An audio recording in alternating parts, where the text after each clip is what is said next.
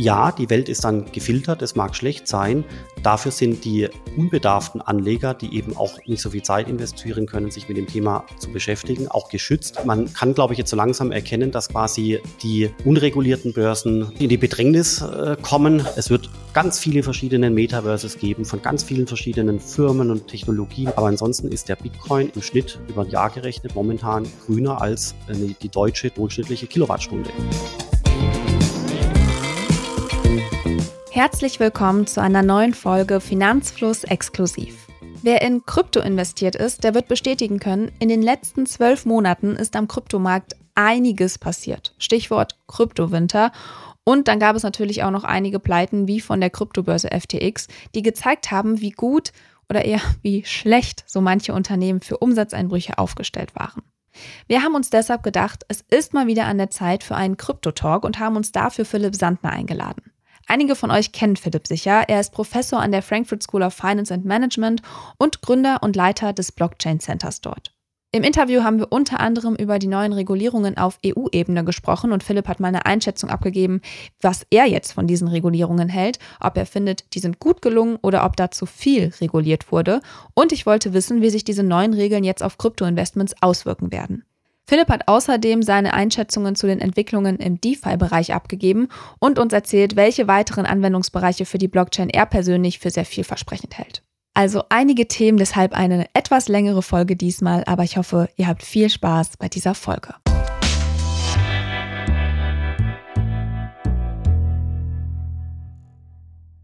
Bevor es weitergeht mit der Folge, ein kurzer Werbeeinspieler. Ich möchte euch nämlich den Sponsor der heutigen Folge vorstellen und das ist die Steuersoftware Klartax. Klartax ist ein digitaler Service der DATEV für Arbeitnehmerinnen und Arbeitnehmer, die einfach und unkompliziert ihre Einkommenssteuererklärung online selbst erstellen wollen. Mit der DATEV steht hinter Klartax über 50 Jahre Erfahrung und umfassendes Expertenwissen rund um Steuern, Finanzen und IT-Sicherheit. Ihr könnt bei Klartax komplett kostenlos eure Steuererklärung erstellen. Nur die Übermittlung kostet euch dann einmalig pro Jahr 19,99 Euro. Damit könnt ihr ganz einfach eure Steuererklärung erstellen und unkompliziert übermitteln. Klartax gibt es als App, aber auch als Web-Applikation. Mehr Informationen findest du auf klartax.de. Und jetzt kommt das Beste, als Finanzhörer oder Hörerin bekommst du sogar nochmal 50% Rabatt, wenn du nämlich den Gutscheincode Finanzfluss50 benutzt. Der Gutscheincode ist nicht mit anderen Rabattaktionen kombinierbar. Klartax ist geeignet für einfache Steuerfälle, nicht für Selbstständige.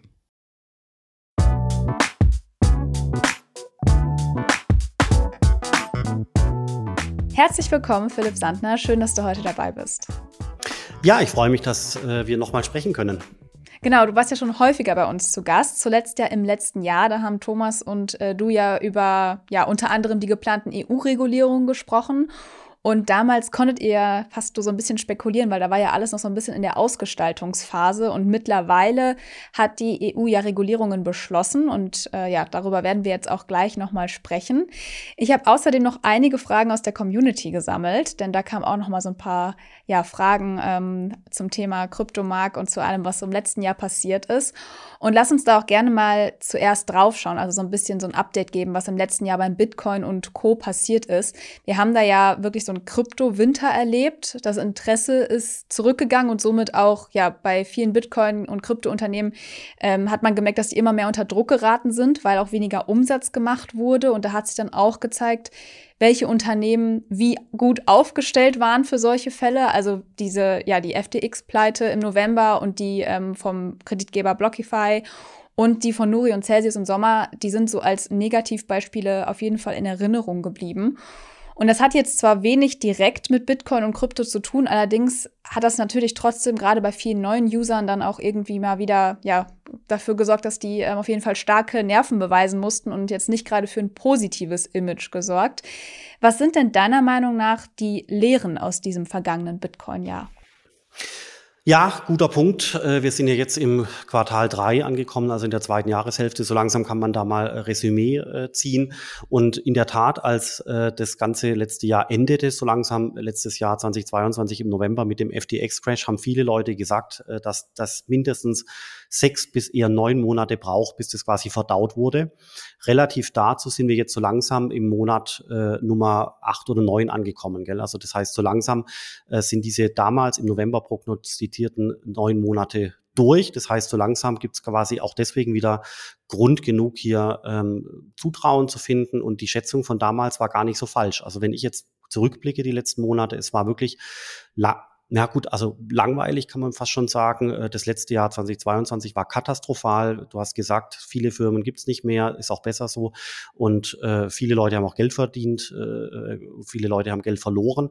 Und äh, zu guter Letzt war dann dementsprechend dieses Jahr ein bisschen mau bisher. Soweit quasi jetzt mal einfach die, die Beschreibung der Lage. Und man kann aber erkennen, dass es so langsam wieder äh, vorangeht. Es gibt gute Nachrichten. BlackRock äh, war kürzlich in den Medien mit der Ankündigung eines Bitcoin-ETFs, dann äh, selbige oder ähnliche Geschichten von Fidelity, Charles Schwab. Das muss man wissen, sind riesengroße US-Firmen, die so ein bisschen den Ton angeben.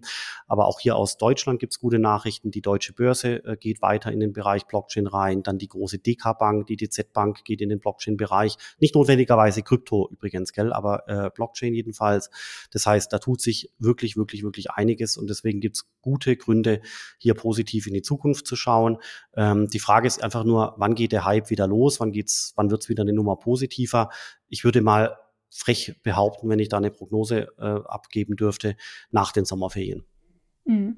Du hast gerade BlackRock schon angesprochen, also gerade mit diesem Bitcoin-ETF, den sie eben rausbringen wollen, oder auch eben Fidelity, die haben eben diese Zulassungsanträge gerade eingereicht in den USA und diese Prüfungsverfahren, die laufen aktuell noch. Das ist ja auch eben deswegen interessant, weil ja der BlackRock-CEO Larry Fink früher den Bitcoin sehr stark kritisiert hat und jetzt kürzlich eben vom digitalen Gold gesprochen hat, also ganz andere Töne. Und parallel dazu hat ja auch das Jacoby Asset Management angekündigt, den ersten direkten Bitcoin-ETF in Europa auf den Markt zu bringen. Bislang gab es ja solche direkten ETFs eben nicht auf den Bitcoin, sondern eben nur Exchange-Traded Products, also Exchange-Traded Notes und Exchange-Traded Commodities. Direkte ETFs, das sind dann eben Spot-ETFs auf den tatsächlichen Marktpreis des Bitcoins. Was verspricht man sich denn jetzt davon?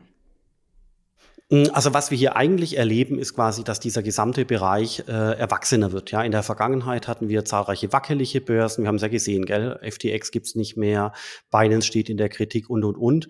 Äh, es gibt aber heute auch schon seit einigen Jahren gute regulierte Börsen, auch mit BaFin-Stempel zum Beispiel. Das ist die Börse Stuttgart und ein paar andere.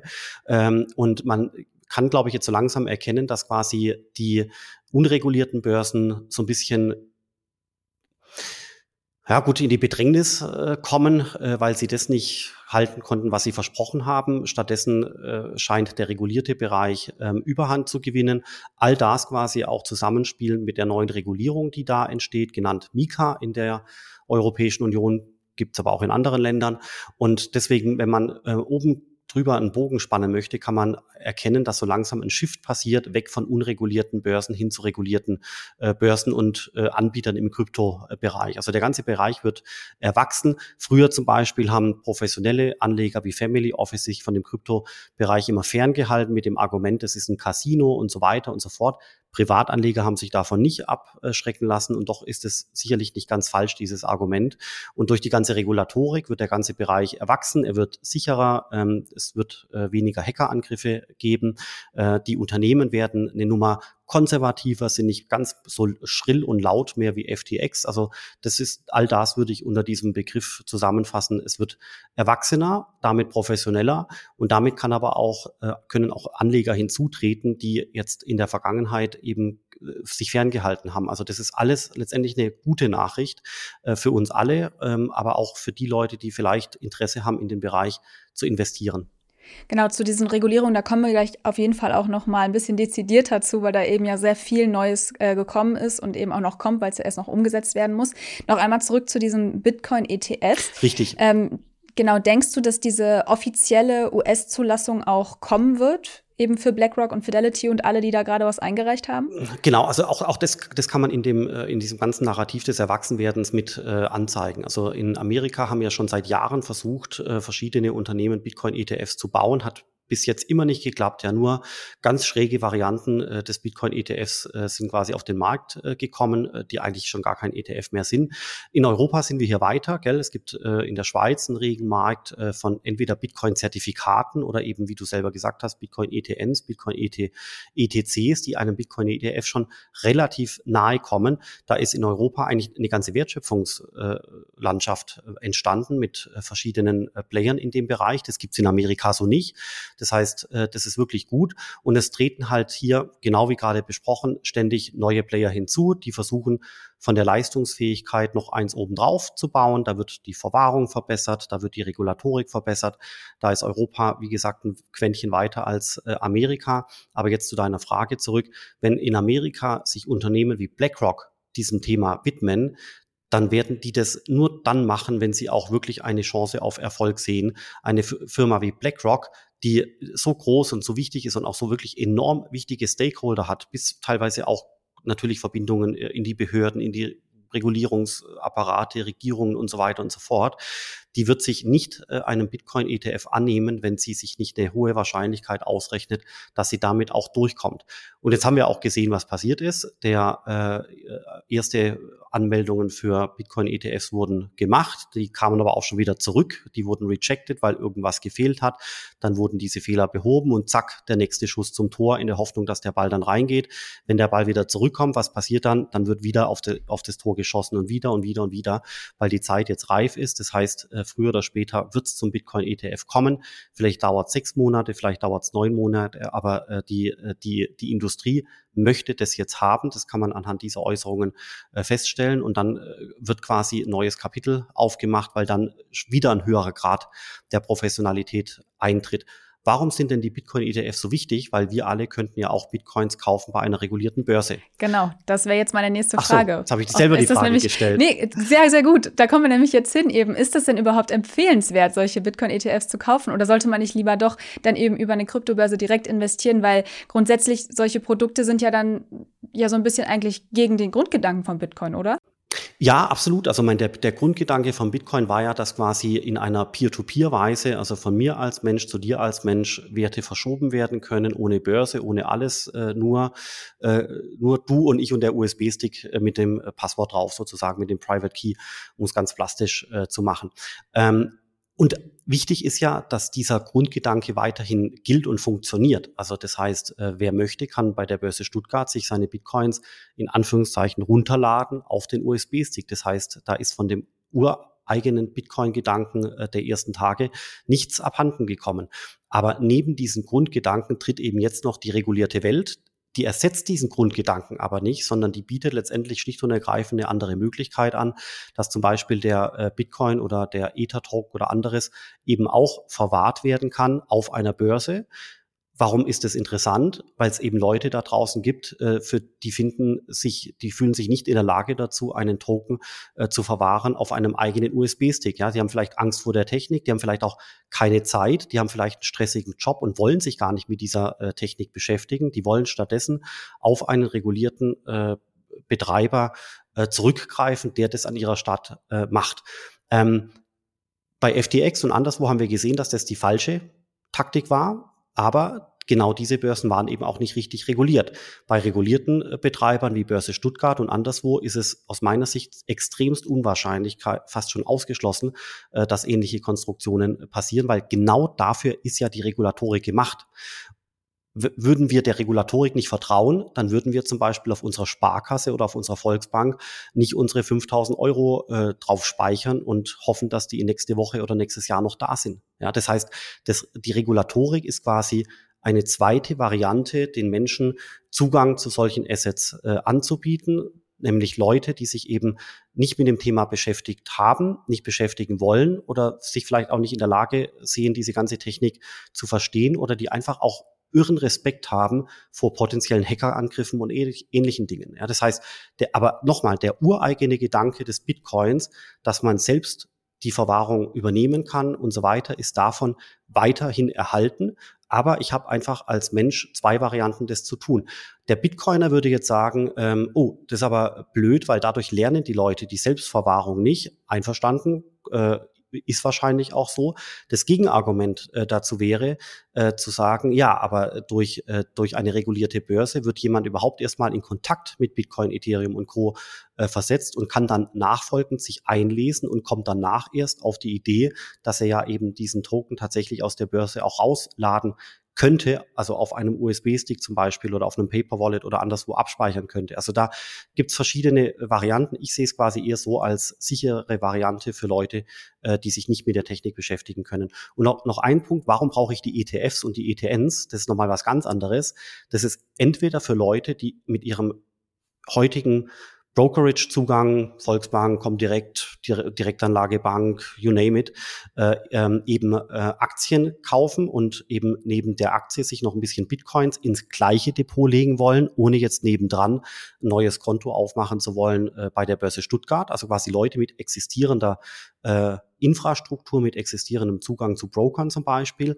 Und davon ist eine Untergruppe, die aber ganz, ganz, ganz wichtig ist, eben Vermögensverwalter oder eben semi-professionelle und professionelle Anleger, also Family Offices äh, und äh, andere unternehmensartige Konstrukte, die sich ganz, ganz, ganz schwer tun, in den Bitcoin direkt äh, zu investieren, die aber eben die Infrastruktur schon in Gang haben, Aktien zu kaufen, einfach ISIN eingeben, Enter-Taste drücken und auf diese Weise kann quasi jetzt nebendran äh, der Bitcoin als ETF, ETN, ETC, you name it, äh, gelegt äh, werden. Warum? Weil nämlich der verbriefte Bitcoin damit kompatibel ist mit den entsprechenden ähm, Systemen und IT-Schnittstellen dieser ganzen Firmen.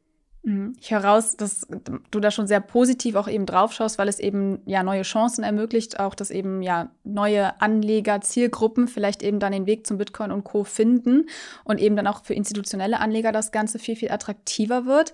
Ähm, bleiben wir jetzt mal bei diesem Thema Regulierungen, weil wie schon gesagt, da ist einiges gekommen in den letzten Monaten. Da gab es auch einige Fragen zu bei uns aus der Finanzfluss-Community, weil viele da mal wissen wollten, so was kommt da jetzt eigentlich wann. Also das EU-Parlament hat ja im Frühjahr die ja weltweit erste so wirklich umfassende Regulierung verabschiedet. Zum einen ist das eine Regulierung zur Rückverfolgung von Transfers und ähm, eben diese Mika-Verordnung, die du schon angesprochen hast. Bleiben wir mal einmal bei dieser ja, Geldtransferverordnung, wie das so schön heißt.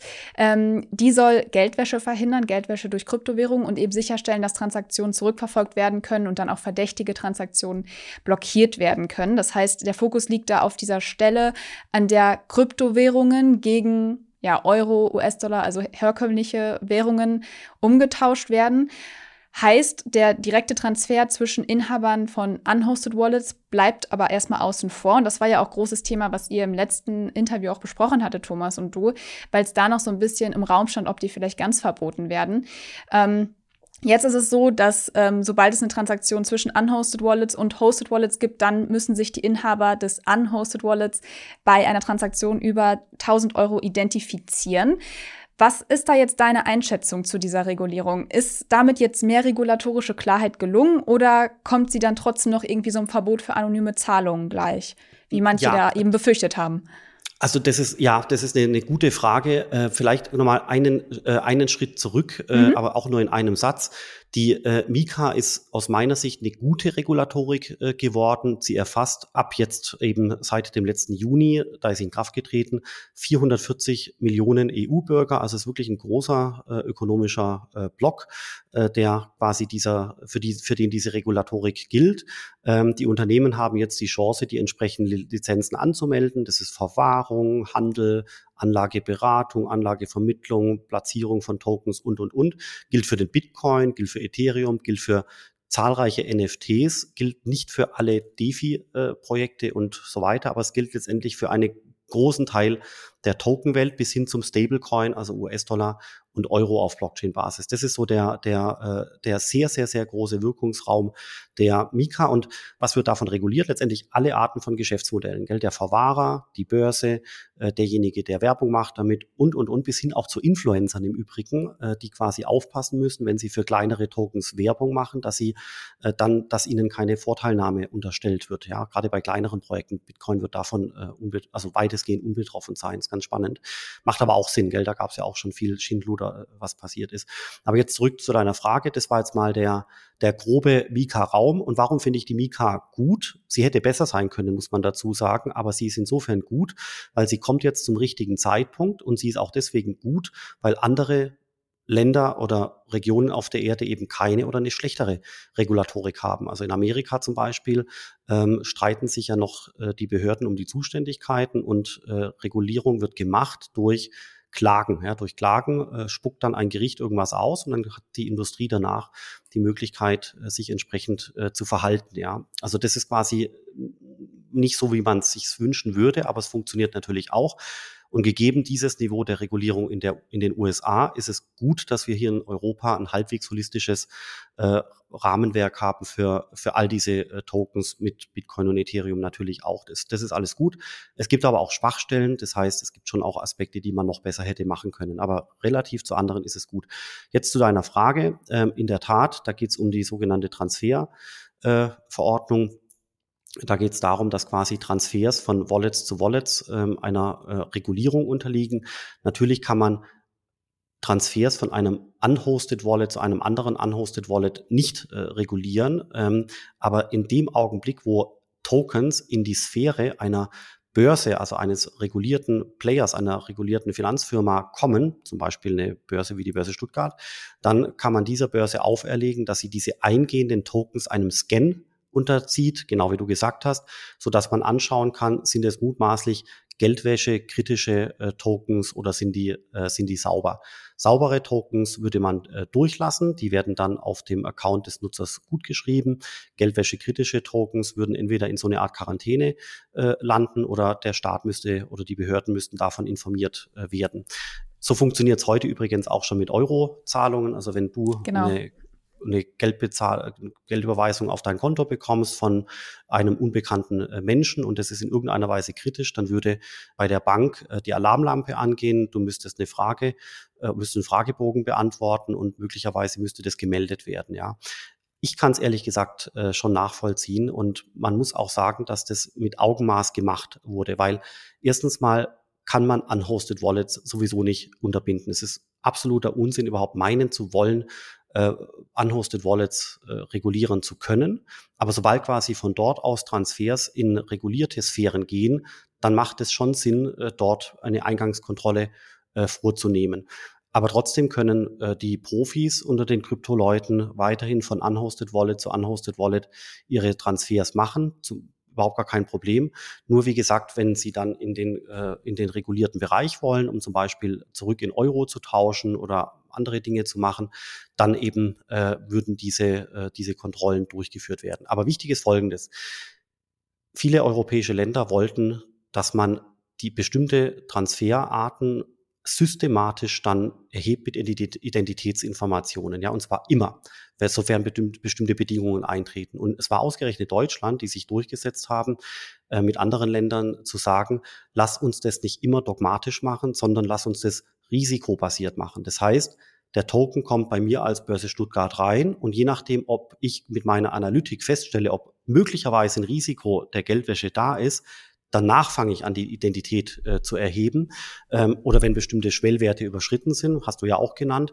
Aber ansonsten, ähm, wenn meine Analytik also On-Chain-Transaktionsanalytik, wenn die feststellt, dass quasi der Token mutmaßlich äh, sauber ist, dann würden bei bestimmten Schwellwerten unterhalb eben keine Identitätsdaten eingeholt werden. Das finde ich ein sehr erwachsenes Vorgehen, weil das eben dem Risiko angemessen ist und nicht in einer Totalüberwachung landet. Warum sage ich das? Weil die Leute vielleicht übermorgen anfangen, ihre Tokens, das kann der Euro Stablecoin sein oder der Bitcoin oder Ether, vielleicht einsetzen, um damit ein Espresso zu kaufen oder eine Pizzeria beim benachbarten äh, Kiosk und theoretisch dann in, in der nicht umgesetzten Fassung bei jeder Transaktion äh, potenziell ähm, eine Identität festgestellt werden müsste. Und so ist es jetzt nicht geworden. Ja, das ist aus meiner Sicht eigentlich äh, ganz gut für wen ist das jetzt gut und für wen ist das schlecht? Das ist ganz interessant. Der Bitcoin-Freund, der quasi derjenige ist, der tendenziell Bitcoins kauft und dann hoddelt in alle Ewigkeit, der hat ja relativ wenige Transaktionen äh, gemacht. Das heißt, der ist von dieser Regulierung gar nicht so sehr getroffen, weil ja auch nie eine Identität festgestellt werden muss, weil er ja einfach nur hottelt und Bitcoins quasi ansammelt auf seinem Wallet. Derjenige aber, der stattdessen die ganze Zeit Transaktionen macht von einem Wallet zum nächsten und dann auf eine Exchange und wieder runter und dann einkauft und Pizza kauft und da und dort und ein NFT kauft, also so transaktionsintensive äh, Typen ähm, oder Persona, die wiederum sind sehr stark davon betroffen, weil die an zig Kreuzungspunkten ihrer Transaktionen dann möglicherweise ihre Identität hinterlassen wollen, hinterlassen müssen. Ähm, und auch das ist aus meiner Sicht gar nicht so schlimm, sofern die Identität bei regulierten Finanzdienstleistern abgespeichert wird, weil wir hinterlassen heute ja auch unsere Identität äh, im Zahlungsverkehr, ja, Kreditkarten, PayPal und so weiter.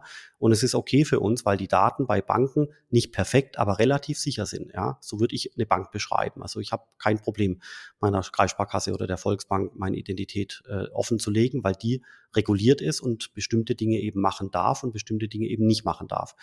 Aber kritisch ist Folgendes was passiert, wenn zum Beispiel ähm, beim Supermarkt in Zukunft mit einem Token bezahlt wird und der Supermarkt empfängt den Token, kommt irgendwie an meine Identität, aber der Supermarkt ist anders als eine Bank IT-technisch nicht auf absolute äh, IT-Sicherheit gepolt, so dass dort zum Beispiel Hackerangriffe äh, entstehen können. Das heißt, dort sehe ich das Risiko, dass durch Hackerangriffe äh, bei äh, IT-sicherheitsschwachen Unternehmen Identitätsdaten gestohlen werden können, dort Wallet-Adressen assoziiert werden können und dann kann ich über diese ganzen vorgelagerten Transaktionsbäume feststellen, äh, wer, wer besitzt als Mensch welches Wallet.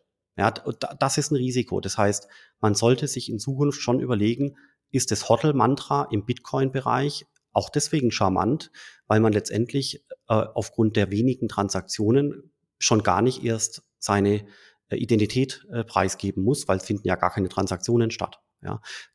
Der Custodian, Börse Stuttgart, die würde natürlich meinen Namen kennen, ganz klar, aber eben nicht überall jede äh, NFT-Plattform, wo ich irgendein buntes Bildchen kaufe. Mhm. Genau, dann ähm, kommen wir jetzt doch einmal zu Mika. Du hast gerade schon so ein bisschen angesprochen, ähm, was die alles betrifft. Also Mika, das steht erstmal für Markets in Crypto Asset Verordnung. Und äh, genau, die soll eben gegen Marktmanipulation und Finanzkriminalität schützen. Und du hast auch schon gesagt, es geht darum, also um den Bereich Verwahrung, Verwaltung, auch den Betrieb von Handelsplattformen, aber eben auch, äh, wie Influencer über dieses ganze Thema sprechen und berichten und wie sie auch dafür werben. Und ähm, es soll jetzt für mehr Verbraucherschutz eben auch ein öffentliches öffentlich einsehbares Register geben und eine schwarze Liste. Und beides soll dann von der ähm, ja, ESMA überwacht werden, beaufsichtigt werden. Und äh, die Herausgeber von Coins müssen jetzt auch verpflichtend eben White Paper erstellen. Haben viele schon gemacht. Also da sagen auch viele, eigentlich hat diese Mika das jetzt nochmal, also quasi sich dem Niveau angegleicht, wo viele sowieso schon unterwegs sind. Ähm, was denkst du denn so zu den ganzen Punkten, die jetzt in dieser Mika enthalten sind, die du auch gerade schon angesprochen hast? Wird das in der ja, operativen Umsetzung dann ähm, auch gelingen? Hm, das sind auch sehr, sehr, sehr spannende Fragen. Also es sind teilweise wirklich dicke Bretter, die da ähm, also ausgebrütet werden, die da gebohrt werden. Und äh, die Anforderungen an die Lizenzen sind relativ hoch. Das bedeutet, eigentlich ist die Mika, glaube ich, eher was für große Firmen, große Börsen oder eben mittelgroße Firmen. Und die Mika ist eigentlich so ein bisschen Start-up-feindlich. Ja, warum? Weil Start-ups sich schwer tun, an die Lizenzen zu kommen, weil es kostet sehr viel Zeit und auch durchaus viel Geld, diese Lizenzen einzuwerben. Also entweder bin ich ein großes, wuchtiges äh, Startup, was sich, äh, was die Finanzmittel hat, diese Lizenzen einzuwerben, oder ich werde mir schwer tun, oder andersrum gesagt, die Mika ist damit eigentlich eher für größere äh, Firmen gemacht, wie ich ja finde. Also es ist kein Innova Innovationsförderungsinstrument da ist sie letztendlich mit dem Konsumentenschutz im Hinterkopf gebaut worden. Wie, warum ist denn die Mika entstanden? Es gibt zwei Gründe. Erstens, Facebook kam damals raus mit dem Projekt äh, Libra. Das heißt, äh, da hat sich dann, haben sich die Finanzminister Europas, aber auch der Welt, wie auch die Zentralbanken dagegen gewehrt, weil das Geldmonopol ähm, in Gefahr drohte zu sein. Und weiterhin war ja zeitlich vorgelagert äh, diverse ICO äh, Probleme entstanden, also Token Sales, wo auch viele Leute betrogen äh, worden sind. Und beides, also sowohl Facebook als auch die Betrügereien aus dem ICO-Bereich wollte man einhegen. Und so ist dann die Mika entstanden, unter anderem, genau wie du gesagt hast, äh, zum Beispiel mit der Pflicht für Leute, die Tokens äh, bereitstellen, eben ein sogenanntes White Paper herauszugeben. Wozu das ganz exakt führt, wie das ausgestaltet sein muss, äh, wie schnell äh, die Behörden bei bestimmten Lizenzen auch diese dann erteilen und, und, und, und, und, äh, ist Stand heute aus meiner Sicht noch nicht äh, klipp und klar absehbar. Dafür ist es noch zu früh. Aber man kann jetzt nach dem 30. Juni, wo die Mika in Kraft getreten ist, also wirklich eine ganz rege Aktivität verzeichnen in ganz Europa, auch außerhalb übrigens, Schweiz, Amerika, äh, zu, wo Unternehmen prüfen, wollen Sie in den Mika-Raum rein? Wollen Sie eine Lizenz beantragen oder nicht? Und was machen wir jetzt, weil eben die Lizenzen dann ab dem 01.01.2026 äh, verpflichtend sind? Genau, um diesen Zeitraum auch nochmal zu erwähnen, äh, bis ja spätestens ab 2025 soll diese ganze Verordnung dann auf jeden Fall komplett gelten. Du hast es gerade schon angesprochen, dieses Thema Lizenzen. Also es ist ja so ein bisschen auch ein Vorteil, von dem manche sprechen, dass man dann jetzt eben, sobald man diese Lizenz einmal hat, dass sie dann eben in allen 27 EU-Mitgliedstaaten gilt und man nicht mehr überall einzeln anklopfen muss und äh, ja das Projekt vorstellen muss als Unternehmen. Aber wie sieht es eben aus? Du hast gerade gesagt, es ist schon eher Start-up-feindlich, weil die, sich viele kleinere Unternehmen das eben nicht ja, leisten können. Was ist denn dann mit den ganzen Tokens ohne, ohne Lizenz? Also kann man die dann trotzdem noch weiterhin kaufen in der EU? EU und handeln oder ist das dann eben nicht mehr möglich? Wie sieht es denn dann damit aus? Ja, ganz tolle Frage. Da habe ich mir auch ehrlich gesagt den Kopf zerbrochen. Ähm, das funktioniert so, ein, ein Token muss quasi ein White Paper haben, also White Paper, wie man es eben kennt, da müssen äh, verschiedene Dinge drinstehen und äh, danach äh, kann quasi dieser Token von äh, Finanzdienstleistern, Börsen, Custodians und so weiter angefasst werden. Ja, der kann quasi gelistet werden bei der Börse Stuttgart und anderswo. So ist der Mechanismus. Das heißt, wenn jetzt ein Token einen Emittent hat, der quasi in der Lage ist, einen solchen Mika-Prospekt zu produzieren, äh, dann äh, muss er das tun. Tokens, die quasi heute schon existieren, also vor Beginn der Mika, haben teilweise Bestandsschutz. Das betrifft zum Beispiel den Bitcoin. Ja, beim Bitcoin gibt es ja auch keinen Emittenten, äh, der einen Prospekt äh, schreiben würde. Das heißt, der Bitcoin ist davon zum Beispiel nicht betroffen. Aber es gibt andere Tokens, die eben schon davon äh, betroffen äh, sein äh, würden. Gerade zum Beispiel gibt es ja eine Sonderart der der stabilen Tokens, also Stablecoins, ähm, wo zum Beispiel auch der DAI drunter fällt. Ja, der DAI ist ja quasi eine Art US-Dollar gekoppelter Token, der aber im Hintergrund gedeckt wird durch Kryptoassets äh, zum Beispiel. Und dann kommt quasi ein relativ stabiler US-Dollar ähnlicher äh, Token raus. Und dort zum Beispiel ist mir momentan noch nicht ganz klar ersichtlich, äh, wer bei DAI, was ja ein dezentrales Instrument ist, wer bei DAI ähm, in der Lage wäre, einen solchen Mika-Prospekt oder Mika White Paper zu schreiben. Das heißt, es gibt die Wahrscheinlichkeit, dass es eben keinen solchen, äh, kein solches White Paper eben geben, geben würde. Demnach müsste, müssten sich Unternehmen dann eben auch von diesem Token fernhalten und dürften den nicht äh, in, ihrer, in ihre Liste, in ihrer Listing als Börse zum Beispiel äh, aufführen. Anderes Beispiel, was ganz prominent wird, ist USDT, also Tether als US-Dollar Stablecoin, weil man, weil man bei Tether ja heute schon weiß, dass das seit jeher in der Kritik stand, aus verschiedenen Gründen. Haben die die Reserven im Hintergrund, die sie argumentieren zu haben oder eben nicht. Und ich könnte mir vorstellen, dass Tether eben auch äh, aufgrund der Größe und aufgrund der Anforderungen, die an Tether da gestellt würden, von sich aus sagt, also nee, wir, wir machen kein Mika White Paper, wir unterwerfen uns nicht den Stablecoin-Regeln der Mika mit der Konsequenz, dass eben niemand in Europa, sofern er eine Firma ist, die reguliert ist, den Tether-Token anfassen darf. Ja, das heißt, der Tether-Token muss dann rausgenommen werden von zum Beispiel Coinbase Germany oder Börse Stuttgart oder anderes, ja. Der existiert aber trotzdem und auf Peer-to-Peer-Weise, also ich an dich, Jule, oder du an mich, ähm, wir könnten trotzdem uns Tether-Token äh, schicken, bilateral, Peer-to-Peer, weil eben kein regulierter Player hier mit dabei ist, wenn wir Peer-to-Peer -Peer eine Transaktion abgeben. Aber sobald wir versuchen, diesen Peer-to-Peer-Token wiederum loszuwerden, ja, ich würde gern zum Beispiel den Tether-Token zurücktauschen in Euro, dann haben wir Probleme, weil das würde nicht mehr durch europäische äh, Unternehmen gehen. Das heißt, wir müssten diesen Rücktausch machen bei einer Börse in Dubai oder Singapur oder irgendwo außerhalb des EU-Raums. Ja. Alles, was wir sagen, ich versuche es ja möglichst plastisch zu machen, damit es verständlich ist, was da passiert. Aber alles, was ich sage, unterliegt natürlich gewissen Unschärfen, weil, weil wir natürlich jetzt drüber spekulieren, ob Tessa ein White Paper produziert oder nicht. Äh, das heißt, die Realität kann sich dann auch anders rausstellen. Aber ich kenne ähnliche Fragen, die Rechtsanwälten gestellt wurden und die sprechen dann immer sehr, sehr, sehr generisch ohne Beispiele. Und dann kann man immer nicht rausfinden, was meinen die denn eigentlich. Mhm. Ja, die Stablecoins ist ja sowieso ganz interessant, weil eben diese Regulierung ja, wie du gesagt hast, die trifft eben auch auf diese Stablecoins zu. Und da geht es ja eben zum Beispiel darum, dass es eben so ein Mindestniveau an Liquidität geben muss und dass zum Beispiel auch die Firma einen Sitz in der EU haben muss, um äh, ja überhaupt es anbieten zu können. Heißt das, die Verordnung kann dann so pleiten, wie wir sie jetzt eben beim Stablecoin Terra zum Beispiel gesehen haben, künftig verhindern oder ähm, ja, eher nicht? Oder ist es dann eben so, wie du sagst, wenn dann ein Unternehmen sagt, wie jetzt sagen wir mal, Tether würde dann eben sagen, okay, wir machen es nicht ähm, unter der Mika-Verordnung, wir bieten nicht so ein White Paper an, dann ähm, ist es natürlich, ist es, kann es natürlich weiterhin passieren, aber ähm, würde diese Verordnung es dann schaffen, wenn sich Stablecoins mit einem White Paper der ganzen Mika-Verordnung quasi unterwerfen, äh, dass man dann solche Pleiten verhindern kann oder ist die Verordnung dafür immer noch nicht umfassend? Hm, also sagen wir mal so, das, das ist immer auch eine Frage, äh, wie groß ist die kriminelle Energie, die jemand an den Tag legt. Gell? Also äh, keine Regulierung der Welt wird in der Lage sein, wirklich jedes äh, jede kriminelle Energie zu unterbinden. Siehe Wirecard, gell? Also die deutsche Regulatorik wird ja weitestgehend gelobt und trotzdem ist Wirecard damals implodiert. Das heißt, ich bin der Meinung, dass quasi die Regulatorik, so wie sie sich jetzt zeigt, dafür verantwortlich sein wird, dass viele, viele, viele Betrügereien nicht passieren, dass aber vereinzelt dann dennoch Betrügereien passieren können infolge von enormer krimineller Energie, äh, glaube ich, äh, muss man schon zugeben, kann man nicht komplett ausschließen. Und, äh, und trotzdem glaube ich, dass äh, sowas wie Terra Luna in diesem Ausmaß nicht passiert werde, wäre.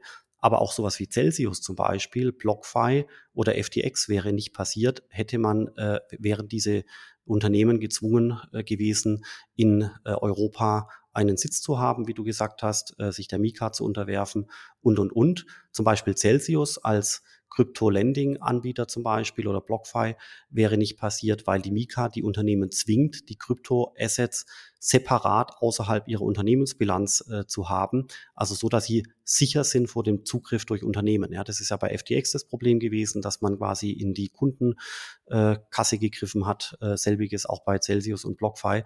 Das sind Geschäftsmodelle, die äh, nach europäischer Regulierung nicht hätten passieren können. Aber der Punkt ist ja der, solche Firmen die lassen sich vielleicht dann nicht in Europa nieder, sondern anderswo.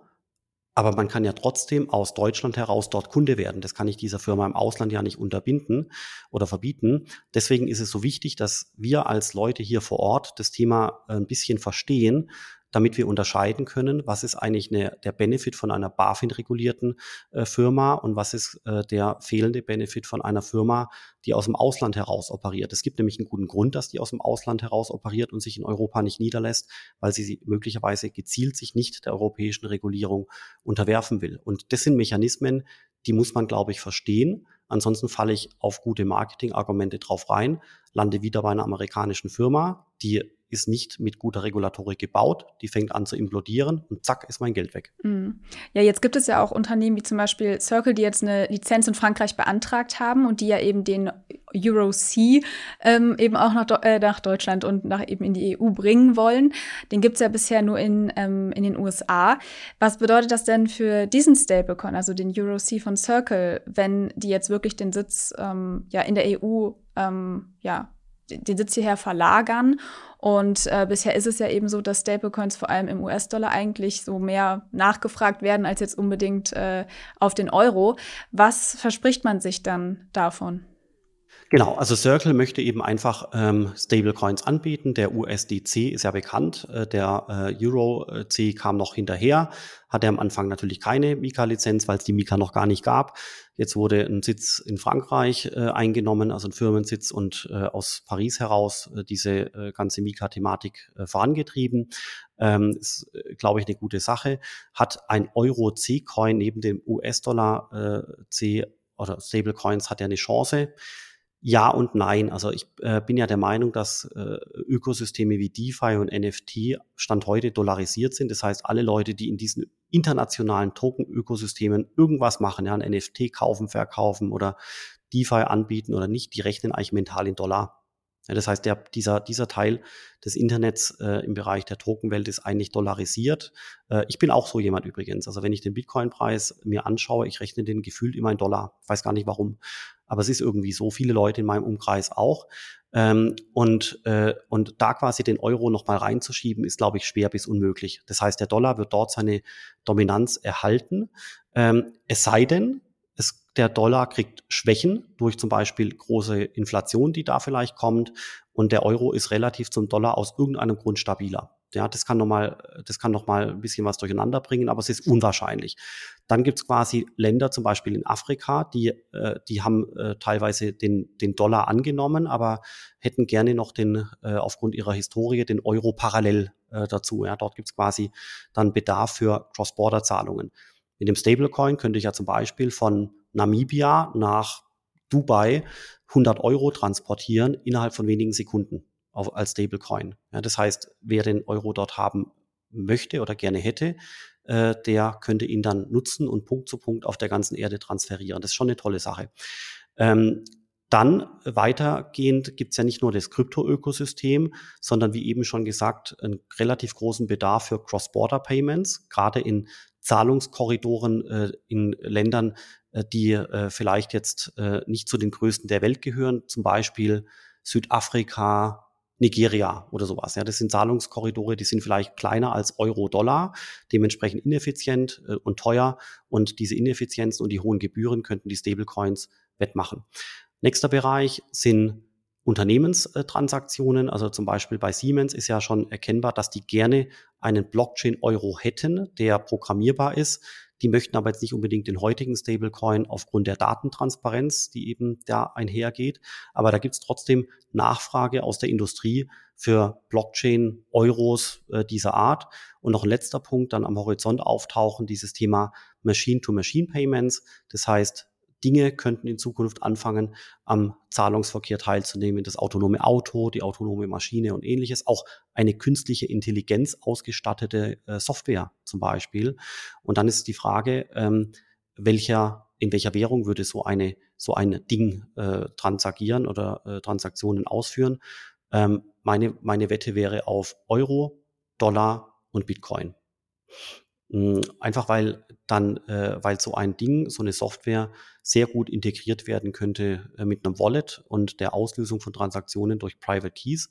Aber ich würde mich jetzt auch nicht einigen können, Stand heute auf die nahe Zukunft, dass es jetzt wirklich Dollar, Euro oder Bitcoin wäre. Auf die ferne Zukunft könnte, könnte ich mir Bitcoin sehr gut vorstellen. Aber auf die nähere Zukunft äh, glaube ich, dass da äh, Euro und Dollar auch eine gewisse Rolle äh, spielen wird. Mhm. Um jetzt nochmal dieses ganze Thema Regulierungen auch abzuschließen.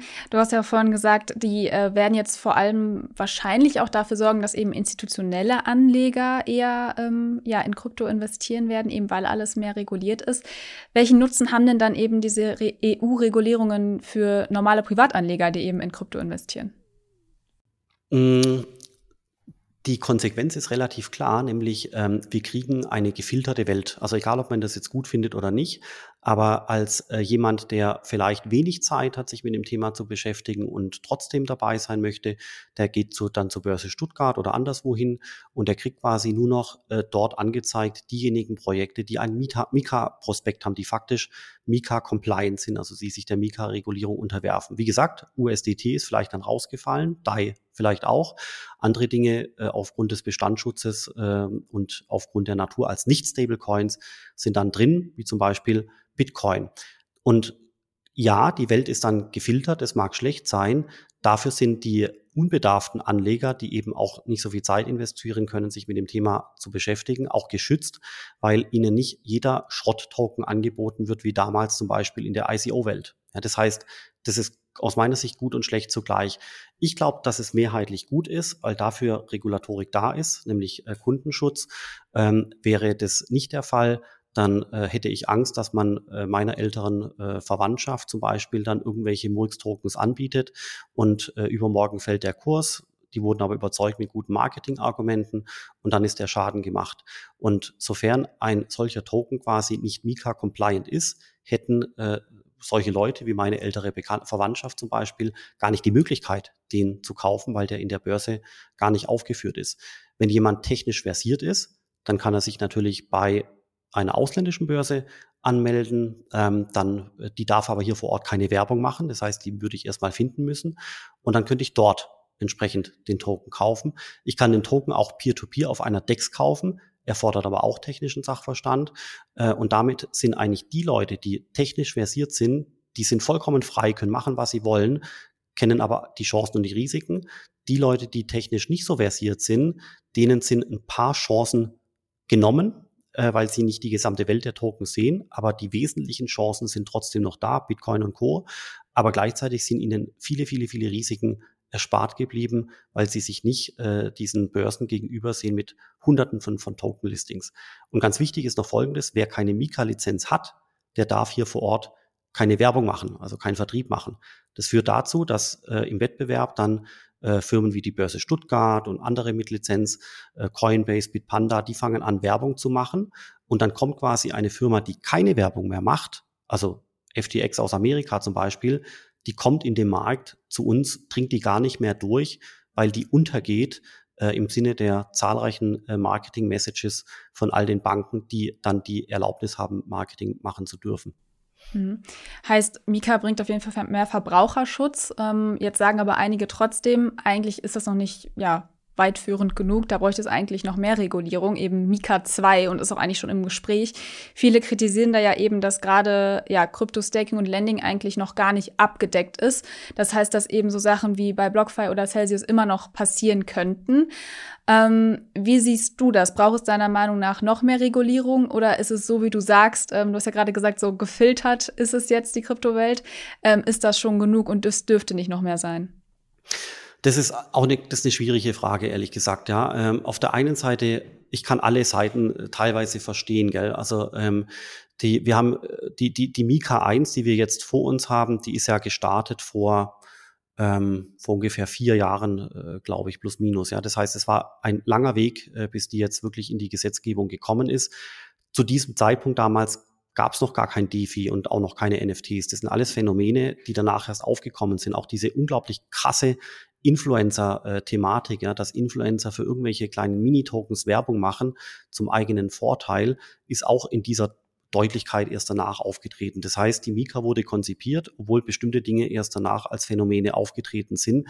Das kann man dem Regulator nicht vorwerfen. Also das, äh, das ist einfach vom Zeitlauf her unmöglich.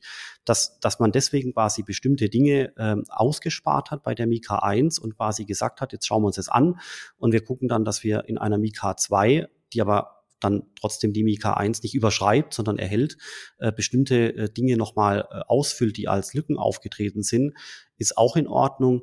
Ähm, man wird mal sehen, was da rauskommt, ja. Hm, es kommt darauf an, wie der Kryptosektor mit dieser Mika 1 Thematik umgeht.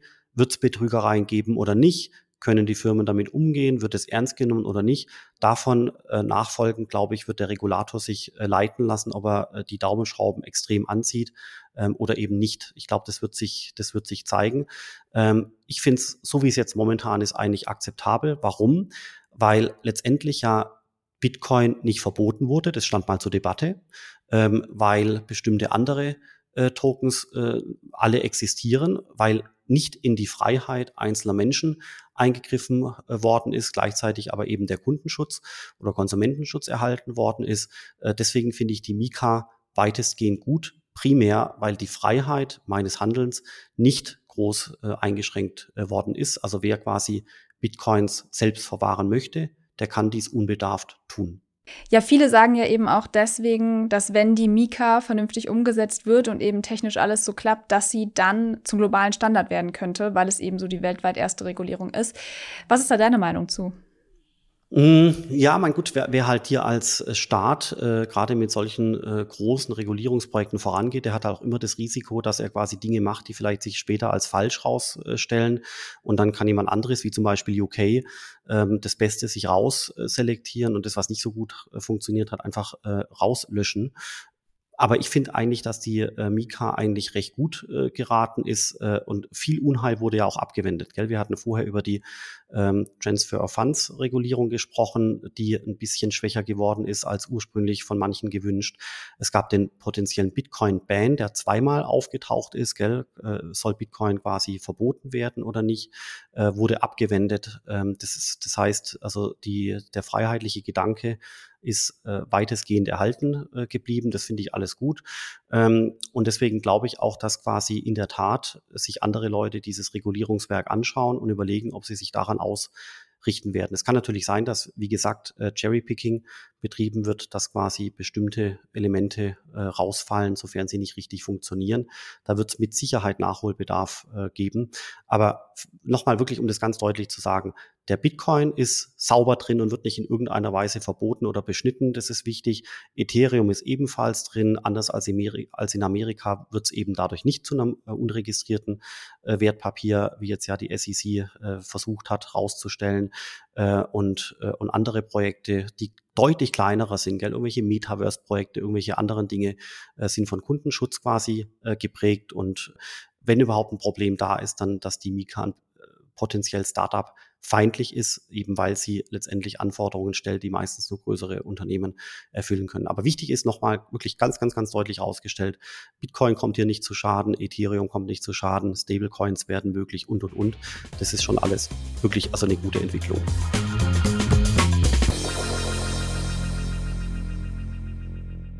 Kommen wir jetzt noch mal zu ein paar ja, umstritteneren Punkten, wenn es um Krypto geht. Also das eine ist zum Beispiel immer dieses Thema Energieverbrauch. Das ist auch tatsächlich in der Regulierung ein Thema. Also Dienstleister, die sollen jetzt ihren Energieverbrauch offenlegen müssen. Und da kam auch eine Frage von ähm, Felix aus unserer Community zu, und zwar, ob Mining mit dem Nachhaltigkeitsgedanken eigentlich vereinbar ist.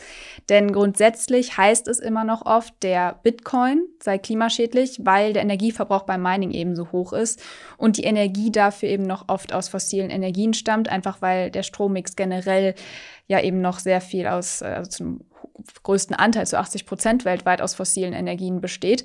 Gleichzeitig heißt es aber andererseits auch, der Bitcoin fördere die Nutzung von erneuerbaren Energien, weil Miner aus ökonomischen Gründen immer die Energiequelle sich suchen, die am wenigsten kostet, damit es sich dann eben auch einfach rentiert. Und das sind dann eigentlich global gesehen die regenerativen Energien. Die große Frage ist dann natürlich, wo befinden wir uns bei dieser Thematik eigentlich wirklich? Also wer hat irgendwie recht? Gibt es da irgendwie aktuelle wissenschaftliche Belege zu? Ja, also meine wissenschaftliche Belege gibt's dafür ehrlich gesagt nicht, weil das Thema so neu ist, dass die Wissenschaft da ehrlich gesagt auch kaum hinterherkommt, gell? Und ich glaube, viele von den Punkten, die du gesagt hast, sind äh, mehrheitlich äh, wirklich richtig und man kann eben einfach trefflich zu diesem Thema streiten. Deswegen ist es eine sehr, sehr, sehr komplexe äh, Frage. Meine Meinung ist wie folgt und wie gesagt, meine Meinung kann aber auch falsch sein. Also meine Meinung ist wie folgt. Für mich ist eigentlich der Stromverbrauch einer Technologie nicht besonders entscheidend, sondern der damit einhergehende CO2-Ausstoß. Äh, wenn wir jetzt gerade eben hier diese Aufnahme machen, dann läuft irgendwo Data Center und auch dort wird Strom äh, verbraucht und auch dort wird momentan wahrscheinlich CO2 ausgestoßen. Jetzt in dieser Sekunde. Das gleiche gilt für die Weihnachtsbeleuchtung demnächst wieder. Das gleiche gilt äh, für Computerspiele, Netflix, Streaming und so weiter und so fort. Überall wird Strom verbraucht ohne Ende. Einer der größten Stromfresser momentan ist ChatGPT, ja, äh, aber es wird momentan darüber nicht groß diskutiert, aber es ist so. Aber hinterfragt jemand, wie grün ChatGPT eigentlich ist? Nö, wir benutzen das einfach voller Begeisterung, selbiges auch bei Netflix und so weiter. Deswegen ist eigentlich der Stromverbrauch aus meiner Sicht nicht entscheidend. Das ist in Ordnung. Ähm, das Problem ist eigentlich eher, was ist der damit einhergehende CO2-Fußabdruck? Und zwar von der Weihnachtsbeleuchtung, von dem Datacenter, vom Streaming und natürlich eben auch vom Bitcoin. Und da ist der Bitcoin so konstruiert, genau du hast es schon gesagt, dass der Bitcoin sich tendenziell immer die günstigste Stromquelle sucht. Und die günstigste Stromquelle ist, sind tendenziell grüne Energien, also insbesondere äh, Wasserkraft, äh, teilweise aber auch Solarstrom. Das heißt, unter der Annahme, dass sich der Bitcoin immer die günstigste Stromquelle sucht, das ist auch eine haltbare Annahme, wird der Bitcoin über die Jahre zunehmend Jahr für Jahr ein Quäntchen grüner. Das einzige Problem ist, wenn der Bitcoin-Preis plötzlich steigen würde, von heute auf äh, morgen äh, plus 40 Prozent, dann holen auch alte Mining-Anlagen ihre schon abgeschriebene Hardware wieder raus, schalten jede erdenkliche Stromquelle an, auch die, äh, auch die äh, fossilen Energiestoffe, die möglicherweise teurer sind, und fangen an wieder mit zu Mining, äh, Mining zu machen, so dass dann das Profil von Bitcoin wieder ein äh, bisschen weniger grün äh, würde. Das heißt, was ich glaube ich gesagt habe, das kann man, das gilt für für den Long Run, aber auf die kurze Frist äh, ist natürlich der CO2-Ausstoß von Bitcoin trotzdem ein Problem. Aber man muss das wiederum in Relation sehen äh, zu anderen Technologien. Der Bitcoin ist meines Erachtens grüner als manch ein Herbst- oder Frühling- oder Wintertag im deutschen Stromnetz, äh, wo zum Beispiel äh, irre viel CO2 ausgestoßen wird äh, durch äh, die Kohle- und äh, Gas, äh, Gaskraftwerke. Gell? Im Sommer ist es besser, vor allem an windigen Tagen, wenn die Sonne scheint, ganz klar. Aber ansonsten ist der Bitcoin im Schnitt über ein Jahr gerechnet momentan grüner als äh, die deutsche durchschnittliche Kilowattstunde. Ja? Das wird zum Beispiel oftmals komplett unterschätzt. Dann wird immer gemeint, dass man in Europa Mining äh, unterbinden sollte, eben aufgrund dieser ganzen Thematik. Fakt aber ist, es gibt hier in Europa sowieso nur sehr wenig Mining. Ja, das heißt, ein Mining-Verbot oder ähnliches läuft weitestgehend ins Leere, weil wir eben dann äh, dieses wirklich minimale Mining hier in Europa ausschalten würden. Das wäre verkraftbar, ist nicht schlimm. Aber das Mining findet ja trotzdem statt. Also nur wenn wir in Europa. Genau. Ich meine, dann äh, verlagern äh, wir es halt ins Ausland. Exakt, dann findet es eben anderswo statt. Es gibt noch weitere Themen, zu denen uns einige Fragen erreicht haben, weil dazu eben so viele Meinungen und Aussagen zirkulieren. Und zwar zum Beispiel auch zum Thema Inflationsschutz. Manche sind da überzeugt, der Bitcoin dient als Schutz vor Inflation. Was sagst du dazu? Stimmt das? Äh, aus meiner Sicht stimmt es, aber mit dem Zusatz, dass man äh, langfristig noch in den Satz einbauen müsste. Also mhm. Bitcoin mhm. ist ein langfristiger Inflationsschutz. Das äh, ist aber auch die Natur der Inflation, dass hier vor allem langfristig quasi das Geld seinen Wert äh, verliert. Wenn wir in einer Welt sind wie damals äh, Deutsche Mark, war die Inflationsrate ja relativ niedrig, deswegen war ja die deutsche Mark auch so stark und so weiter, wurde dann durch den Euro als äh, Währung hier in Europa ein Quäntchen aufgeweicht. Äh, ja, Offiziell war die Inflationsrate bei plus minus null Prozent, aber trotzdem kann man erkennen, dass Dinge wie ein Eis zum Beispiel in unserer Kindheit deutlich äh, günstiger waren. Ja, das heißt, es ist schon Inflation da, kann man auf alle Fälle so sagen. Die Inflation ist dann aber ja hochgeschossen, wissen wir auch, infolge von Supply Chain Problemen äh, und so weiter und so fort, bis auf äh, knapp zehn Prozent. Jetzt ist sie wieder ein bisschen runtergekommen. Amerikaner haben die Inflationsrate sogar noch weiter runter äh, gedämpft, äh, Stand heute. Das heißt, es fühlt sich alles an, als ob die Welt wieder in Ordnung gerät. Ähm, so nach dem Motto, Inflation ist bald kein Thema mehr. Das liegt aber auch daran, dass die Zentralbank eben ausgegeben hat, das neue Inflationsziel ist zwei Prozent. Und wenn ich dann bei zwei Prozent Inflationsrate bin, dann habe ich ja offenbar das Ziel erreicht, obwohl ich ja noch lange nicht bei null Prozent bin. Gell? Also zwischen null und zwei Prozent ist ein Unterschied. Ähm, das Thema Inflation ist außergewöhnlich komplex. Äh, du hast Gründe wie Lieferkettenproblematiken, die den Preis erhöhen, aber vor allem hast du eben auch die, äh, die wirklich großen Mengen an, an Geld, die seitens der Zentralbank in die Märkte äh, gepumpt äh, worden sind. Das kann man ja auch anschauen, dass solche äh, Zahlen dann nicht äh, ungeschehen äh, wer gemacht werden können und sich früher oder später in die Preise übersetzen. Also das darf wirklich niemanden überraschen.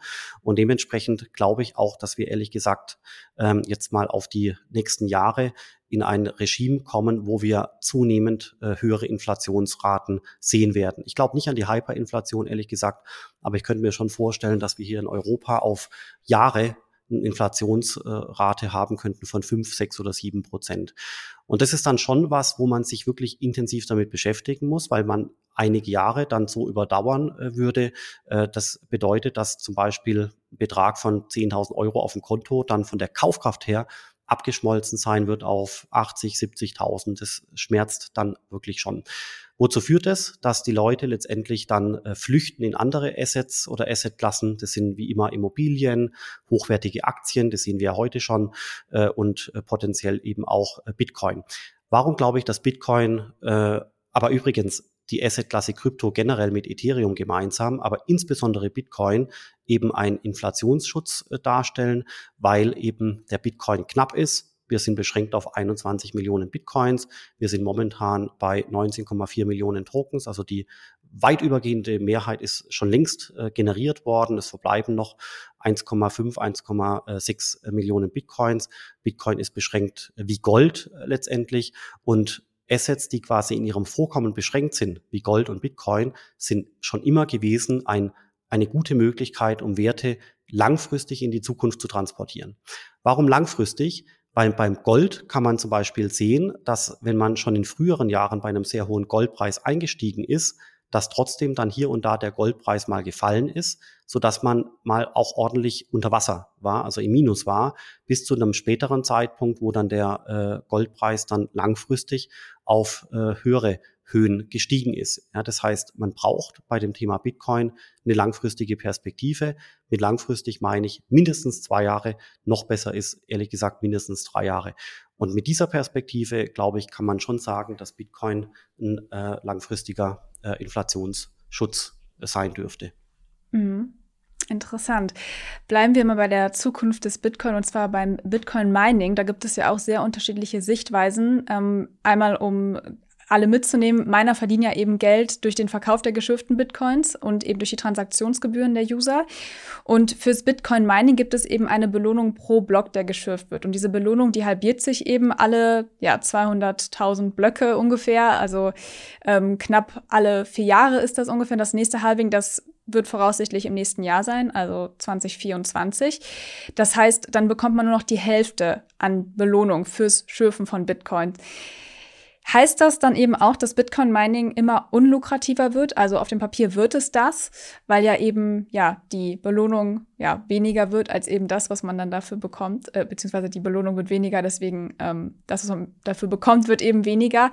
Und wenn diese Belohnung weniger wird, der Wettbewerb aber immer weiter steigt, kann das dann überhaupt so weitergehen? Also da haben sich viele bei uns in der Community gefragt, ob das Mining dann nicht eben total unattraktiv wird, weil die Kosten höher sind als die Belohnung. Und andere sagen da eben, die Transaktionsgebühren, die würden dann steigen, damit man da eben die Miner kompensiert. Was ist da jetzt richtig, was ist da dran?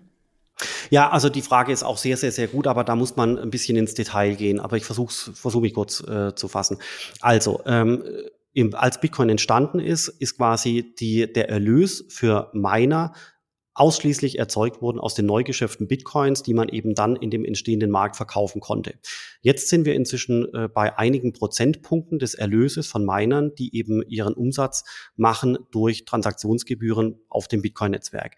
Dieser Prozentsatz müsste steigen über die nächsten Jahre, so dass irgendwann in einer ferneren Zukunft, also einige Jahrzehnte, dann der Anteil von Umsatz aus den Transaktionsgebühren zunehmend steigt, auf zum Beispiel von heute, weiß ich nicht, fünf oder zehn Prozent, dann auf 60, 70 oder 80 Prozent, so dass dann der Umsatz aus neu generierten Bitcoins zunehmend äh, sich reduzieren äh, müsste, bis zu dem Zeitpunkt in über 100 Jahren, wo dann keine neuen Bitcoins mehr erzeugt werden, weil wir dann bei 21 Millionen sind und der Umsatz äh, daraus versiegt und stattdessen 100 Prozent des, äh, des Mining-Umsatzes eben entsteht aus Transaktionsgebühren. So die Theorie. Und das hat sich der Satoshi Nakamoto also wirklich absolut brillant ausgedacht, weil das äh, so äh, zu funktionieren scheint.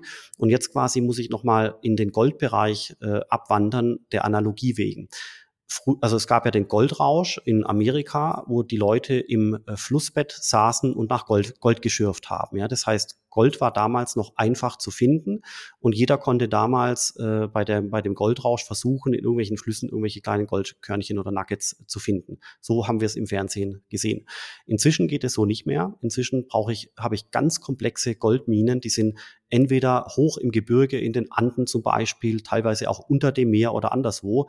Heißt auf gut Deutsch, das, das Mining nach Gold ist viel, viel, viel schwerer geworden als, äh, als früher.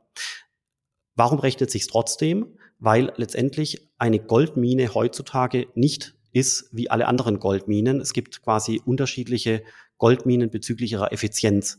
Es gibt Goldminen, die haben vielleicht einen geologischen Vorteil, die haben vielleicht aber auch günstigere Arbeitskräfte oder bessere Technologie, so dass die quasi eher profitabel sind.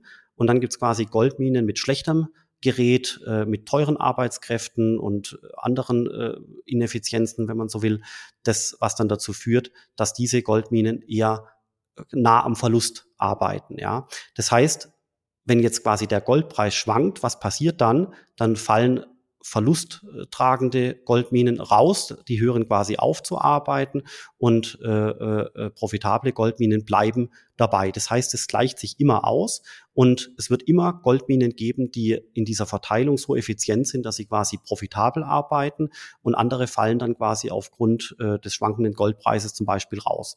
Und exakt genau so ist es beim Bitcoin auch. Das, die Mining-Aktivität beim äh, Bitcoin wird immer schwerer. Ja, das heißt, wir gehen weg vom Goldrausch äh, mit Goldkörnchen im Wasser hin zu einer Goldmine äh, weit äh, im Gebirge in den Anden. Und also es wird quasi immer schwieriger. Ich muss immer mehr Ressourcen auftreiben.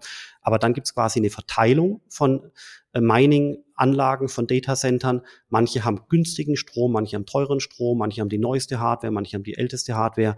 Äh, und davon quasi würden die Leute, die am ineffizientesten Mining machen, die fallen am ehesten aus dem, äh, aus dem ganzen Konstrukt raus. Die Effizienten bleiben drin, aber deren Profite werden quasi gedämpft äh, durch das zunehmend schwerere äh, Mining. Dann kommt die neue Hardware, dann werden die wieder effizienter und so weiter. Das heißt, was ich sagen will, ist in Kürze, das hält sich quasi immer die Balance und die Mining-Anlage wird quasi dauerhaft profitabel sein, wenn sie günstigen Strom hat und wenn sie Zugang hat zu der immer neuesten Hardware. Mhm. Schöne Analogie, die merke ich mir auf jeden Fall. Äh, gutes Bild auf jeden Fall. Kommen wir jetzt zum Ende gerne nochmal zu deiner eigenen Forschung. Also ich habe es am Anfang einmal gesagt, du bist Gründer und Leiter des Blockchain Centers der Frankfurt School. Ähm, welche ja, Blockchain-Anwendungsgebiete sind denn ja gerade in der Erschließung? Wo siehst du gerade eine wichtige Entwicklung, die vielleicht noch gar nicht so populär ist? Also der Blockchain-Bereich ist ja zunehmend gewachsen, gell? Also es gibt äh, die, die folgenden großen Domänen. Ähm, Bitcoin, dann Ethereum äh, mit äh, anderen Smart Contract-Plattformen, dann die Stablecoins, äh, dann DeFi, NFT. Metaverse ist ein bisschen da, aber ähm, ehrlich gesagt noch nicht richtig. Ich glaube, da kommt der Hype noch. Und jetzt gibt es noch weitere Domänen, wie zum Beispiel CO2-Tokens, also quasi die Abbildung von CO2 auch in Tokenform. Das äh, wird jetzt, glaube ich, in den nächsten zwei, drei Jahren sehr, sehr, sehr spannend werden. Und äh, wie vorher schon gesagt, das Metaverse äh, ist dann auch äh, sicherlich wieder im Kommen, wenn man den Projekten Glauben schenkt, die momentan in der Entwicklung sind. Damit will ich sagen, es gibt unterschiedliche Bereiche, die sich zunehmend äh, voneinander entfernen, äh, voneinander, weil eben einfach diese ganzen Bereiche wachsen. Und da gibt es wiederum unterschiedliche Aspekte, die schon erledigt sind, wo man sagen kann, okay, da lohnt sich zum Beispiel keine Firma mehr zu gründen. Und in anderen Bereichen ist es quasi schon eher wiederum möglich, eine Firma zu gründen, weil der Bereich noch wachsen wird. Ja, Bereiche, die, die schon, also, ja, das ist genau. genau. Also Bereiche, die, wo sich zum Beispiel nicht mehr lohnt, eine Firma zu gründen, ist aus meiner Sicht äh, der Betrieb von Custody-Infrastruktur. Ja, das ist schon zu weit fortgeschritten. Oder der Aufbau einer neuen Exchange ist auch schwierig. Oder zum Beispiel äh, Geldwäsche-Analytik mit Transaktionsdaten. Das sind einfach schon Bereiche, die sehr groß geworden sind. Welche Bereiche sind momentan äh, am Entstehen oder werden noch entstehen?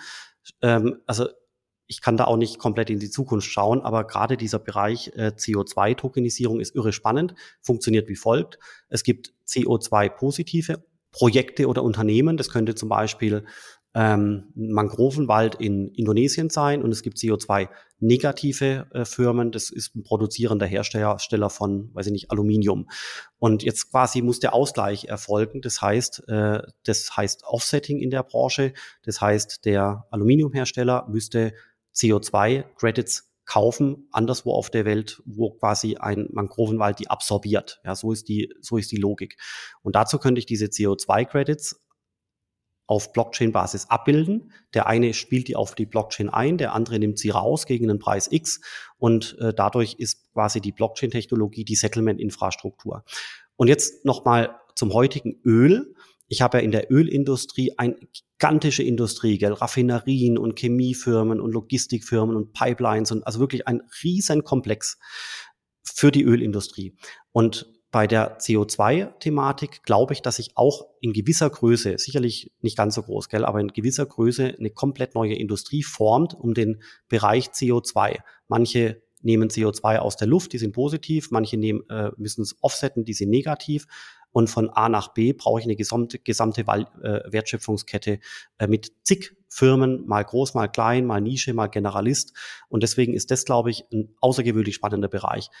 Das sind zum Beispiel Firmen, die verwahren CO2-Tokens oder die analysieren die Qualität von Tokens oder die wechseln den CO2-Token in Euro, das sind die Exchanges. Oder die sind die einzelnen CO2-Projekte, also der Mangrovenwald zum Beispiel und, und, und, und, und. Und ich glaube, in dem Bereich, da wird sich in den nächsten paar Jahren enorm viel tun. Das könnte zum Beispiel für eine Firmengründung ein spannender Bereich sein. Oder das Metaverse, ja. Äh, Metaverse als digitale Welt, ähm, in die wir eintauchen. Wir machen ja jetzt gerade eine Aufnahme mit einem Internet-Tool. In Zukunft könnte das zum Beispiel in einem Metaverse digitalen Raum sein. Oder Entertainment der Zukunft, der Spielfilm der Zukunft, Computerspiele der Zukunft, das könnte alles Metaverse relevant sein, ähm, ist noch nicht ganz ausgetüftelt und noch nicht ausgereift. Aber in dem Metaverse, glaube ich, äh, wird es auch viele, viele, viele Projekte geben, äh, die dann diese äh, vielen, vielen virtuellen Welten bevölkern. Oder andersrum gesagt, glauben wir denn wirklich, dass es ein einziges Metaverse von Mark Zuckerberg gibt, in dem wir uns dann alle aufhalten? Glaube ich nicht. Es wird ganz viele verschiedene Metaverses geben von ganz vielen verschiedenen Firmen und Technologien und Organisationen. Und die Wahrscheinlichkeit ist groß, dass insbesondere die NFT-Technologie hier eine gewisse Rolle spielt, um letztendlich diese diese Gegenstände innerhalb des Metaverses, also diese 3D-Objekte, äh, technisch gesehen aufzufangen und abzuspeichern in NFTs. Hm. Ja, ich erinnere mich ähm, so ein bisschen, dass du das auch letztes Jahr schon so ein bisschen erzählt hattest, also viel vom Metaverse erzählt hattest und was wir da auch alles erwarten können, eben auch Thema Unterhaltung. Ähm, wenn wir jetzt mal sagen, wir würden uns in einem Jahr wiedersehen, ähm, so ein bisschen die Glaskugelfrage zum Schluss. Wie sieht's denn dann aus? Was wird sich dann wo getan haben am Kryptomarkt? Was würdest du sagen, ist in den nächsten zwölf Monaten viel Versprechen? Also das ist Sommer äh, 2024. Also ich, ich glaube, jetzt um einfach mal die Domänen durchzugehen. Ich glaube, der Bitcoin müsste, könnte äh, bis zu dem Zeitpunkt einen Sprung gemacht haben aufgrund der Angebots- und Nachfragesituation. Du hast ja auch das Halving angesprochen. Dann äh, im Bereich äh, der Smart Contract Plattform mit Ethereum glaube ich, dass Ethereum weiterhin die Nummer eins Position inne hat. Aber insbesondere neue Bridging-Lösungen sind entstanden, um Tokens von einer Chain auf die andere fließen zu lassen. Also da tut sich zum Beispiel ganz viel. Ich glaube auch, dass im Bereich äh, DeFi sich ein bisschen was tut. Äh, das wird erwachsener werden, keine neuen Hype auslösen. Im Bereich Stablecoins äh, werden wir dann so langsam sehen, dass sich die Euro-Stablecoins anschicken, ähm, so langsam zu funktionieren. Wir werden den Bereich digitale Wertpapiere sehen, der von Banken vorangetrieben wird, um Aktien, Schuldverschreibungen und alles Mögliche auf Blockchain-Systemen äh, zu speichern das wird der Kunde am Ende des Tages gar nicht merken, aber im technischen Hintergrund wird es so laufen. Äh, da, da tut sich einiges. Ich glaube, dass sich diese äh, CO2-Wertschöpfungskette zu langsam ausprägt, aber immer noch in einer Variante, wo man noch nicht viel äh, Durchsatz sehen dürfte. Das dauert wahrscheinlich noch eine Weile. Ich glaube, wir werden einige Fortschritte im Metaverse sehen. Vielleicht gibt es dann zehn halbwegs funktionierende Metaverse-Welten, in die man betreten kann. Aber wir werden dann noch weit weg sein von einem begehbaren Spielfilm oder von äh, zig Computerspielen, die auf diesen äh, Plattformen laufen und, und, und. Was habe ich vergessen? Dass quasi die, dass die NFT-bunte Bildchenwelt wiederbelebt wird, glaube ich nicht. Das war ein Hype, äh, der aber weitestgehend äh, verschwunden äh, sein wird. Und ansonsten sind das jetzt einfach mal so die wesentlichen äh, Domänen, die wir ja vorher auch schon besprochen hatten. Ja, würde ich sagen, ein guter Rundumabschlag einmal noch zum Schluss.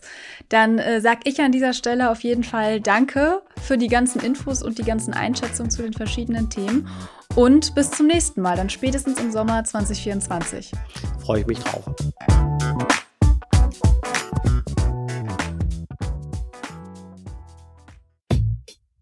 Das war's schon wieder mit dieser Podcast-Folge. Ich hoffe, sie war interessant für dich und du konntest vielleicht sogar etwas Neues mitnehmen. Wir freuen uns sehr, wenn du die Folge mit deinen Freundinnen, Kollegen und Bekannten teilst. Bewerte den Podcast auch gern bei Apple Podcast oder auf Spotify. Und natürlich freuen wir uns, wenn du Finanzfluss hier und auf unseren anderen Kanälen folgst. Die Links dorthin und alle wichtigen Verweise aus dieser Folge findest du in den Show Notes. Danke fürs Zuhören. Bis zur nächsten Folge.